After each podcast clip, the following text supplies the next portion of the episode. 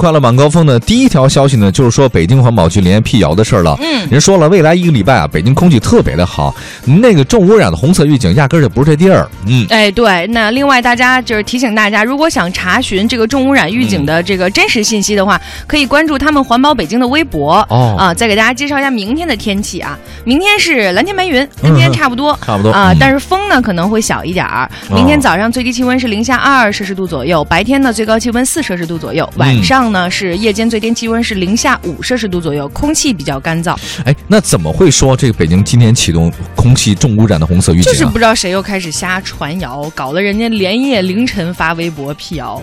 因为他那个、嗯他有介绍了一下嘛，就是他红色预警等于是最严重的嗯，那个预警了嘛，哎就轻易这个其实会打得发到发这谣言的人，我觉得倒不奇怪。嗯重要奇怪的是可以讨论一下，人就是我们居然信了， 对，哎对对这其实是值得考对，虑的。嗯我们再说下一个消息啊，这个我也信了，高速公路居然是不 不免费的。对不免费，这个北京市印发了二零一七年元旦放假通知，一月一号礼拜天放假，一月二号礼拜一补休，再加上今年的十二月三十号周六，就是除了我们之外的很多朋友们会休息连休三天。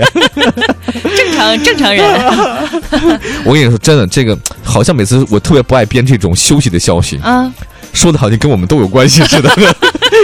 这个，但是我们担心的是什么？就是高速公路应该是免费的吧？嗯，哎，你就免费能怎么地呀、结果发现真不免费。这次免费的通行时间是春节、清明节、劳动节和国庆节，元旦压根儿就不是免费的。对，嗯所以他哪怕是放三天，也该怎么收费怎么收费哎，能不能大气点儿？瞧瞧，啊！我觉得这点儿应该他应该向你学习，我我怎么大气了？你挺大气的呀。就你是你是你又想说什么？你就说 吧，我就你说，就咱有 钱，对，就是 消费，就是收费收的有钱 是吧？其实真的，就是我特别希望大家有机会的话呢，就是我我有两个夙愿啊，嗯不知道在我有生之年能不能获得成功。嗯，第一个夙愿是，我们的放假以后别老拼拼凑凑，哦，对，这是第一弄得特可怜，特可怜，前面挪一天，后面挪一天，嗯这算什么呀？一点儿不大方。假日办干什么呢？第二个我的这个平成夙愿就是，中国所有的高速公路以后都免费。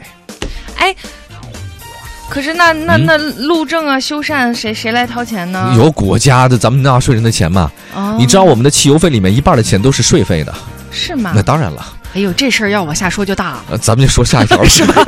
还是按杆儿走吧。这这个这个事儿也特别大。嗯五环终于有了他的俩哥哥，六环和七环，七环正式通车了。嗯，我跟你说啊，这个七个， 哎，葫芦娃有几个来着？七个，一个葫芦娃是一环，哎，七环呢是全长一千公里，已经是正式通 车了。嗯，我们来看看，这是来自河北省交通厅嗯发布的消息啊，起自咱北京的密云区，终点呢是到河北省的涿州的这个密涿高速公路嗯正式贯通了。那据了解呢，这一条呈 C 字形 A B C 的 C 哦，嗯它这个高速公路呢会与周边的七条高速互通，啊，使北京的两座机场也是直接连线，啊成为首都东南方向交通的一个大动脉。对，而密涿高速建成呢，标志着长达一千公里的首都地区的环线高速公路的这个替代线，也就是大家俗俗称的七环和大外环的全线贯通。嗯这条环线呢，环绕北京、将承德、廊坊等节点的城市呢一串联起来。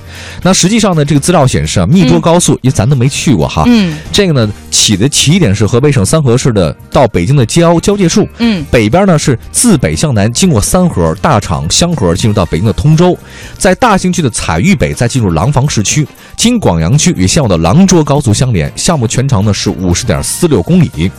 那么这个全长的一千公里的，它把整个十三条高速公路全全串在部贯通了。什么啊？大广高速、长深、京哈、廊涿、张涿、京新、张石、京藏、张城、密涿，整个都贯成了。哇对对对，呃，还是比较好的一件事儿。你知道我在想什么吗？你说我在想，明年我这个导航应该升级一下了，哦，对对对对，这确实应该 是吧？的一真的定会重新再。但是我总觉得，得好像这个大嗯七环呢，真的在北京的地面上管的应该也就不多，一千多公里好像大部分是在河北地区，嗯，这应该叫河北的一环，河北一 环，北京哎 北京七七环，。怎么那么瞧不起河北啊？也没有没有没这意思啊，我我只说大部分境内在河北啊地区，对对对哎，河北地区可能是嗯哈。那个我不知道是收听我们节目最远的听众朋友是哪里啊，要不然冒个泡给我们。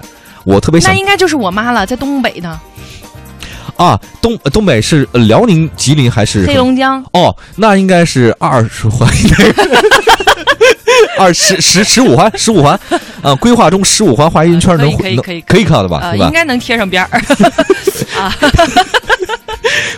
在南方的听众不知道通过网络怎么在收听的啊？我记得原来有几个好像在国外收听我们节目的朋友啊，对对对，冒个泡给我们，让我们收听一下。华盛顿特区估计快了，这马上都先已划到夏威夷，早都已经冲出亚洲了，是吧走？向世界。哎哎，冲出亚洲，走向世界，咱得说说这，咱们已经跟国际接轨，要喝嗯淡化海水了。哎，再过两年，咱北京的市民拧开水龙头喝的可能是来自烫山的嗯，这个淡化海水，嗯是首钢京塘海水淡化项目的二期，会在一八年的年底投入使用。哦到时候呢，淡化水除了供应到这个曹妃甸，曹妃甸是哪儿啊？哦，啊，曹妃甸嗯就是就是曹妃甸那地儿，是在北京吗？嗯，那边儿上啊哦，啊，边儿上边儿上， 哦，我确实不太就认就 路我。